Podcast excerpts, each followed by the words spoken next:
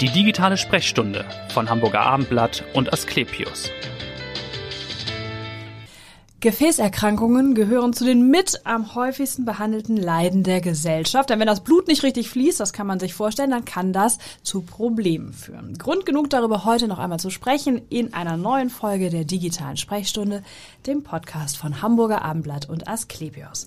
Mein Name ist Vanessa Seifert und ich freue mich auf einen renommierten Experten zum Thema.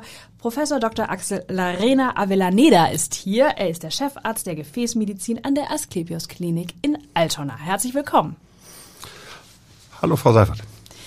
Gefäßverkalkung ist eine Volkskrankheit, kann man glaube ich sagen. Es gibt Schätzungen, dass mindestens 4,5 Millionen Menschen in Deutschland an einer Arterienverkalkung leiden, aber die Dunkelziffer könnte viel höher sein, denn offensichtlich wissen das viele gar nicht. Es ist gewissermaßen eine versteckte Volkskrankheit. Woran liegt das? Macht die gar keine Beschwerden am Anfang? Das ist der Punkt. Diese, diese Veränderungen an den Schlagadern machen am Anfang keine Symptome, sodass die Leute es einfach nicht wissen. Und bisher gibt es eigentlich kaum Reihenuntersuchungen, um festzustellen, wie häufig die Erkrankung ist. Es gibt ältere, die sind aber 20 Jahre alt und seitdem ja. hat sich doch einiges getan. Und woran erkennt man dann irgendwann, dass man doch betroffen ist? Denn es ist ja, kann ja eben durchaus gefährlich werden. Ich glaube, die Lebenserwartung kann um circa zehn Jahre sinken sogar, gibt es Studien. Risiko eines Schlaganfalls steigt etc. Ja. Woran kann ich irgendwann merken, da stimmt was nicht? Hm.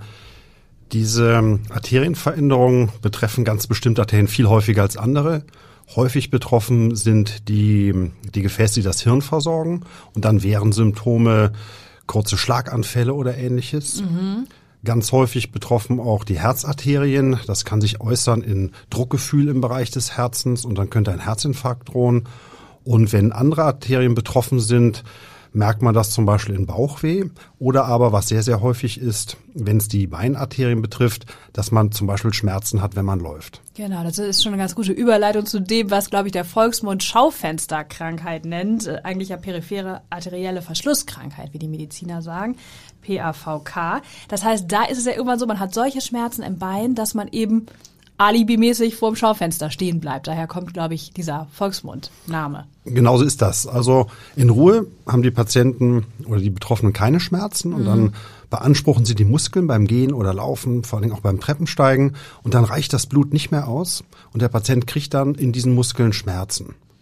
Typischerweise immer so ein Stockwerk tiefer als das Gefäß, was betroffen ist. Okay. Zum Beispiel, wenn die Schlagader im Oberschenkel betroffen ist, hat man typischerweise Schmerzen in der Wade. Also mhm. immer eine Etage tiefer. Aber das ist schon mal ein Alarmsignal, da sollte man auf jeden Fall ja den Arzt aufsuchen. Insbesondere glaube ich auch, wenn es dann noch nachts ist, also wenn es in der Ruhephase auch schmerzt. Ja, ähm, Nachts ist das noch häufiger in den Füßen, weil man legt dann die Füße hoch und dann ja. reicht das nicht mehr aus.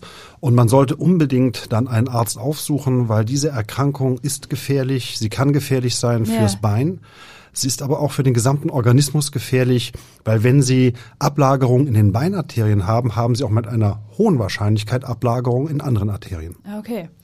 Und was ist die Ursache? Gut, die ist dann eine Gefäßverkalkung. Ist die Ursache oder woher kommt das?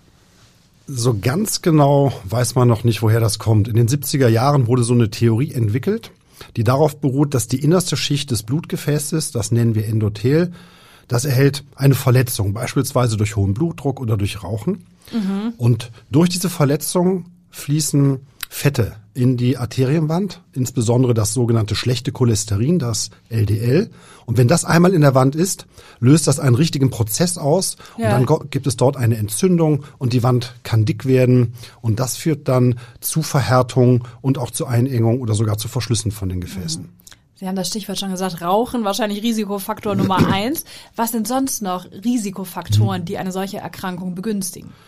Man weiß, dass Männer häufiger betroffen mhm. sind als Frauen. Es ist auch, ehrlich gesagt, eine typische Alterserkrankung und wir beide, wir haben das auch schon in ganz hoffentlich geringer Form. ja, hoffentlich. Hat aber fast jeder. Ich bleibe aber häufig vor Schaufenstern stehen, aber das hat wahrscheinlich damit nichts zu tun. Ähm, ich auch, aber Letztlich das Alter ist ein Risikofaktor. Das ja. heißt, vor allem ältere Patienten haben das. Rauchen hatten wir genannt. Es gibt noch so typische andere Erkrankungen, die damit einhergehen. Insbesondere hoher Blutdruck schädigt auch die Gefäße, Zuckerkrankheit mhm. und ähm, auch Fettstoffwechselstörungen, insbesondere halt, wenn sie von diesem LDL einen zu hohen Wert haben Oder es gibt ja das gute Cholesterin, wenn der Wert zu tief ist. Das sind alles so Faktoren, die eine Ausbildung Ja. dieser Verschlusskrankheit begünstigen. Wenn jetzt ein Betroffener oder ein Patient zu Ihnen kommt, geht es ja erstmal los mit der Diagnostik. Mhm. Welche Untersuchungsmethoden wenden Sie an? Was guckt man erstmal? Ja, wir gucken zuerst mal. Ah, nee, erstmal fragen wir, weil Ja. äh, man kann ja sehr viele Hinweise schon erhalten, weil die Symptomatik schon sehr typisch ist mit der Schaufensterkrankheit und auch wo die Beschwerden sind, seit wann die Beschwerden sind. Und tatsächlich gehört auch heutzutage immer noch dazu, sich alles anzuschauen. Ein betroffenes Bein beispielsweise kann blasser sein. So, Ähm, und wir benutzen unsere Hände. Wir gucken, gibt es äh, Temperaturdifferenzen? Ein betroffenes Bein ist oft kühler. Sind die Nerven in Ordnung? Sind die Muskeln in Ordnung? Und dann gibt's halt weiterführende Untersuchungen. Wir messen den Blutdruck am Fuß beispielsweise. Und wir können auch sehr gut Ultraschalluntersuchungen durchführen, weil die Gefäße kann man exzellent im Ultraschall darstellen. Gut, und wenn Sie dann äh, geschaut haben, was ist dann die Therapie der Wahl? Was, was macht man dann? Das kommt immer darauf an, wie weit fortgeschritten die Erkrankung ist, wie gefährlich das Ganze ist. Prinzipiell macht man immer eine konservative Therapie, entweder allein oder mit. Das heißt, Sie müssen dem Patienten sagen, dass er aufhören soll zu rauchen. Das ist ganz essentiell. Also Veränderung des Lebensstils. Unbedingt. Ja. Und wenn Sie so eine Schaufensterkrankheit haben, können Sie trainieren. Das heißt, Sie können vielleicht das Schaufenster ein Haus weiternehmen und gucken, ob das funktioniert. Also G-Training tatsächlich. Gehtraining, am besten auch unter Anleitung. Dann gibt es Medikamente, die man nehmen sollte, zum Beispiel den Blutdruck einstellen, Ja. die Fette einstellen. Fast immer kriegt ein Patient einen Fettsenker, ein sogenanntes Statin. Und in bestimmten Stadien geben wir auch noch Medikamente dazu, um die Blutgerinnung zu verdünnen. ja. Und dann hängt alles weitere davon ab, wie ausgeprägt die Symptomatik ist. Ob wir tatsächlich hingehen und wieder mehr Blut in den Fuß oder ins Hirn oder wohin auch immer hinkriegen möchten. Ja. Und wenn das alles nicht klappt, sondern die konservative Methodik, dann wird doch irgendwann operiert, oder? Ja, nicht nur operiert, es gibt ein großes Spektrum an Optionen, wie man Ja. Gefäße behandeln kann. Die Operation ist schon eher am Ende des Spektrums, hängt allerdings auch davon ab, welches Gefäß betroffen ist. Beispielsweise die Halsschlagader lässt sich exzellent operieren. Genau. Dagegen an den Beckenschlagadern ist es gut, wenn man ähm, zunächst mal vielleicht mit Kathetern das machen kann, weil man dann keinen Schnitt braucht am Bauch, sondern Ja. man kann über eine einfache Punktion in der Leiste praktisch das Gefäß dann wieder aufmachen mit so einer Ballonaufdehnung. Genau, so Ballonkatheter hatte ich mir Genau. auch notiert. als. Wie funktioniert das? Das klingt ja immer so ganz niedlich, aber wie funktioniert das tatsächlich, dieser Ballon? Das ist eigentlich ganz faszinierend, ähm, weil bei uns in, ähm, das machen Gefäßchirurgen, das machen Radiologen, Angiologen, bei uns in Altona macht es der Radiologe Professor Fischbach. Und letztlich ist es so, man geht mit einem Draht durch den Verschluss oder durch die Einengung durch. Das ist das Allerwichtigste. Man kommt also vom gesunden Gefäß ins Gesunde. Ja. Und dann hat man eigentlich schon fast gewonnen.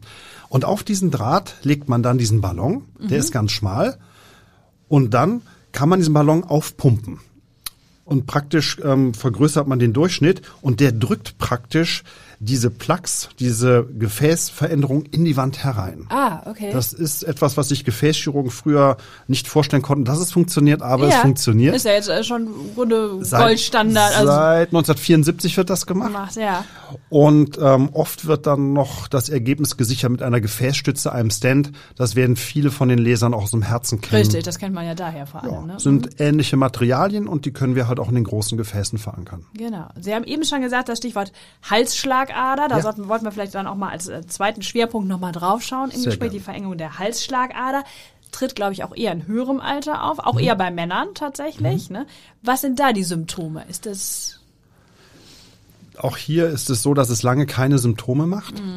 Und wenn es Symptome macht, ist es schon sehr ernst, weil ein Symptom kann schon ein fulminanter Schlaganfall sein, kann aber auch ein vorübergehender Schlaganfall sein. Und das sind die Patienten, die am meisten davon profitieren, wenn man die dann operiert, Ja. weil man weiß, wenn man wir nennen das zeitweises neurologischen Ausfall. Wenn man dann im richtigen Zeitpunkt den Kalk entweder entfernt, Ja. man kann es auch stenten, hängt von Patient zu Patient ab, dann profitiert man und dann wird es keinen weiteren Schlaganfall geben. okay? Aber sonst wird es dann spät entdeckt, wenn es ja erstmal auch keine Beschwerden macht, oder wird es dann routinemäßig entdeckt, oder? Mhm.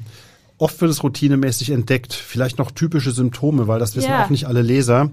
Wenn Sie zum Beispiel kurzzeitig auf einem Auge nichts sehen, Ja. Das ist ein klassisches Symptom, das nennen wir flüchtige Blindheit, Amaurosis Okay. fugax. Das spricht für eine hochgradige Einengung oder aber Sie haben Sprachstörungen, die Sie vorher nicht kannten zeitweise oder Gefühlsstörungen oder auch motorische Störungen von einem Bein oder von einem Arm. Das sind absolute so, Alarmsymptome okay. und auch wenn das nur zehn Minuten waren, Ja. gehen Sie bitte sofort zu einem Arzt, weil dann könnte ein Schlaganfall drohen. Okay, also sozusagen einseitige, Ja. kurzzeitige Blindheit. Was ist mit Kopfschmerzen, hatte ich gelesen? Gut, das ist natürlich sehr Ja. diffus, ne? Aber Kopfschmerzen sind für solche Einengungen jetzt der Arteria carotis, der Mhm. vorderen Halsschlagader, eher untypisch, muss man sagen. Auch Schwindel ist nicht typisch, das spricht für eher andere betroffene Arterien. ja, okay. Und Risikofaktoren sind wahrscheinlich die üblichen Verdächtigen wieder. Oder ist es wie, wie immer? Rauchen, Ja, es Bluthochdruck. sind exakt dieselben Risikofaktoren. Diese Arteriosklerose, diese Gefäßverhärtung trifft Ja. halt interessanterweise vor allen Dingen dort ein, wo Gefäße sich aufzweigen. Und das gilt zum Beispiel an der Halsschlagader, die im Halsbereich sich in zwei Äste teilt und dort tritt diese Erkrankung auf. Und deswegen auch an den Beinen. An den Beinen teilen sich die Arterien häufig auf Ja. und dort tritt dann auch vorzugsweise die Arteriosklerose und die Krankheit auf. Und bei der Therapie haben Sie schon gesagt, also es operiert wird dann gern, wenn dann so eine Art kurzer Schlaganfall Ja, schon vorlag. Äh, Wie wird sonst äh, behandelt? Ähm, das sind absolute Notfälle. Das Ja. heißt, diese Patienten kommen in der Regel auch auf die Schlaganfallstation und sie kriegen, je nachdem, ähm, wie ausgeprägt die Symptome sind, auch eine neurologische Therapie, eventuell auch ein Katheterverfahren. Das hängt davon ab, wie ausgeprägt das ist. Auf jeden Fall werden auch Medikamente gegeben, um die Blutgerinnung deutlich zu reduzieren, Ja. weil die Ursache oft nicht nur so eine zunehmende Einengung ist, sondern es bilden sich an der Oberfläche, an der Innenseite so Unregelmäßigkeiten. Man muss sich das so vorstellen, das bricht so auf. Ja. Es sieht aus dann praktisch manchmal wie so ein Korallenriff. Ja. Man kann sich super vorstellen, dass sich an diesen Korallenriffs Blutplättchen anhaften. Mhm. Es kommt zu einem Pfropf. Und der Pfropf kann auch abspülen und geht dann ins Gehirn und Genau, macht dann das wird richtig gefährlich. Ja, absolut. Und wenn man das einmal entfernt hat, ist man dann erstmal auf der sicheren Seite oder wie schnell bildet sich sowas womöglich wieder? Ähm, man ist dann auf einer viel sichereren Seite. 100 Prozent Ja. gibt's in der Medizin nicht. Ähm, dass das wiederkommt, ist an der Halsschlagader super selten, muss Ah, man ja. sagen. Also wenn das einmal weg ist, ist die Wahrscheinlichkeit, dass eine Einengung wiederkommt, sehr, sehr gering. Ja. Und tatsächlich wissen wir, dass Einengungen, die wiederkommen, aus irgendeinem Grund deutlich harmloser sind als die ursprünglichen Einengungen. An anderen Gefäßen kommt es häufiger wieder, muss man sagen. Ja. Und äh, wie viele Patienten sehen Sie zum Beispiel jetzt mit so einer Verengung der Halsschlagader, um mal so ein Gefühl zu bekommen, auch für Ihre Abteilung und äh, die Fallzahlen? Ähm, wir als Gefäßchirurgen machen wenig Screening-Untersuchungen. Mhm. Das heißt, im Grunde kriegen wir die Patienten zugewiesen von Neurologen, von Internisten, von Leuten, die einen Ultraschall machen. Ähm, wie viel sehen wir so in der Woche? Weiß ich nicht. Drei, vier Patienten. Ja. Ähm, das sind aber schon solche mit hochgradigen Einengungen. Wir machen viel mehr Untersuchungen, um die auszuschließen. Das heißt, Ja. bei uns kriegt jeder Patient mit einer Verschlusskrankheit auch einen Ultraschall der Halsschlagader oder die meisten, damit wir gucken, ob die sowas haben. Ja. Und das sind dann schon deutlich mehr Untersuchungen. Ja. Und gibt es, wenn man sowas fragen darf, auch so eine Lieblingsoperation als Gefäßchirurg? Haben Sie so einen Eingriff, den Sie besonders gerne machen? Klar, ähm, jeder Chirurg hat Lieblingsoperationen. Tatsächlich ähm, gehören Operationen an den Halsschlagadern dazu. Ja. Und ähm, Operationen an der Hauptschlagader mache ich auch sehr gern, muss ich sagen, entweder offen oder auch mit Prothesen bei Aneurysmen. Ja. Und was ich auch gerne mag, sind ähm, etwas schwierigere Bypass-Operationen. Also wenn Sie so eine Verschlusskrankheit haben, ein Raucherbein Ja. und die, die Arterien sind ganz langstreckig zu, dann ist oft eine sehr wirkungsvolle Option, einen Bypass zu machen. Am liebsten mit der eigenen Vene vom Patienten. Das heißt, wir machen eine Umleitung, meist von der Leiste auf einer Unterschenkelarterie. Ja. Und das sind sehr schöne, spannende Operationen. Und damit kann man sehr häufig einen Fuß oder ein Bein retten, Ein Bein dann retten. was ne? man sonst hätte amputieren müssen. Aber sehr komplex. Also je, je komplexer, desto lieber. Siehst du? Ja, ja. mal was Leichtes, mal was Schwieriges. Wie lange dauert denn so ein Eingriff zum Beispiel, wenn man jetzt sagt, im Raucherbein? Ähm, von bis, also wenn das der erste Bypass zum Beispiel ist, wenn Sie Vene haben, das dauert zwei, drei Stunden. Kann aber, wenn Sie zum Beispiel Vene zusammensammeln müssen, weil die eine Vene ist schon verbraucht und Sie holen sie vom anderen Bein oder vom Arm, Ja. kann so eine Stu Operation auch schon mal viele Stunden dauern. Ja, ja. Ähm, ja. je häufiger man schon vorbehandelt ist, desto länger dauern dann auch die Folgeeingriffe. Nun merkt man, dass Sie für Ihr Fachgebiet ja auch brennen. Warum haben Sie sich äh, für Medizin entschieden und dann auch für Gefäßchirurgie? Ähm, für Medizin habe ich mich entschieden, weil wir waren 1986 der erste Jahrgang, wo es den Medizinertest gab. Der war damals freiwillig, ich habe den gemacht und Ja. ich war unter den allerbesten und konnte mir einen Studienplatz aussuchen. Und deswegen habe ich gesagt, okay, versuch mal Medizin. Hat mir gut gefallen, weil man mit einem mit einer Ausbildung in Medizin alles machen kann. Sie können Chirurg werden, Sie können Psychiater werden, Sie Genau. können Internist werden, Sie ja können in die möglich. Technik gehen, Sie können Ja. Produkte herstellen. Ich hatte damals überlegt, vielleicht ein Physikstudium anzuschließen. Sie waren in Würzburg, glaube ich, ne, zum Studium? nee, in? Köln. In Köln. Köln. mhm. Ähm, das bietet so viele Möglichkeiten und deswegen habe ich Medizin studiert, weil es eigentlich ein super breites, spannendes Fach ist. Ja. Und eigentlich wollte ich auch nicht Chirurg werden, aber dann habe ich halt in meiner ersten Anstellung war ich in einer Chirurgie und das hat mir so gut gefallen, dass ich gesagt Mhm. Okay. habe, egal ob es anstrengend ist, ähm, weil man hat Nachtdienst und alles, das ist der Ja, Beruf, der mir sicher bis an mein Lebensende oder bis zur Rente Spaß machen wird. Und dass ich Gefäßchirurg geworden bin, lag an meinem ersten Chef, weil er war einer der führenden Gefäßchirurgen in Deutschland damals. Er hat Gefäß- und Bauchchirurgie gemacht, Ja. aber Gefäßchirurgie war das, wofür er besonders bekannt war und so bin ich da reingerutscht. Was würden Sie sagen, was waren denn so Durchbrüche in den vergangenen Jahren, auch äh, technisch in der, in der gerade auch Gefäßchirurgie? Also technisch ist natürlich die endovaskuläre Chirurgie oder die Intervention sind die absoluten Durchbrüche. Man kann heute so viele Sachen mit Kathetern machen. Ja. Ähm, insbesondere, dass man halt die Hauptschlagadern über die Leisten oder zum Teil über die Armarterien ausschalten kann. Das heißt, früher hat man die Eingriffe zum Teil mit Eröffnung von Brustkorb und Bauchhöhle Ja, gemacht. also Das macht- Riesenschnitte, ja. Riesenschnitte. Ja. Das geht heute zum Teil über die Leisten. Das ist sensationell, was Mhm. das für Fortschritte gemacht hat. Man muss auch sagen, die Narkose hat Riesenfortschritte gemacht. Das heißt, wir können heute die Leute lang operieren und wir müssen zum Teil gar nicht auf die Intensivstation. Da hat es Riesenfortschritte gegeben. Das sind die Dinge, die mir jetzt so zunächst mal einfallen. Ja, ja, das sind ja schon große Schritte gewesen. Man Absolut. Ja. Doch, doch, da hat, in unserem Fach hat sich wahnsinnig viel getan. Mhm. Also aus dem normalen Gefäßchirurgen ist heute jemand geworden, der auch Radiologe zum Teil sein muss oder, oder auch Angiologe. Ja. Und man hat auch viele Erkenntnisse gewonnen, äh, was Medikamente angeht, beispielsweise mit den Statinen und ähnlichem. Also ein sehr dynamisches Fach. Fach, ja, das macht es ja auch spannend. Absolut. Und wenn Sie nicht im Operationssaal sind, wie entspannen Sie dann? Kickboxen habe ich gelesen. Mhm. Ja. Angefangen. Im Moment ist es schwierig wegen Corona, aber ich habe tatsächlich sehr spät angefangen, Kickboxen zu machen, was Ja. ich absolut faszinierend finde. Ja. Weil ich hätte nicht gedacht, dass das so viel Spaß macht. Man macht eine Dreiviertelstunde wirklich Powertraining und Ja. wenn man denkt, ich kann nicht mehr, dann fangen wir an, die Handschuhe und Fußschütze anzuziehen und richtige Technik zu üben. Und man geht nach Hause und fühlt sich einfach nur großartig. Das klingt gut. Also, ich danke Ihnen ganz herzlich, dass Sie hier waren, dass Sie so toll aufgeklärt haben und hören Sie gern wieder rein in die nächste digitale Sprechstunde. Vielen Dank. Ich danke, Frau Seifert.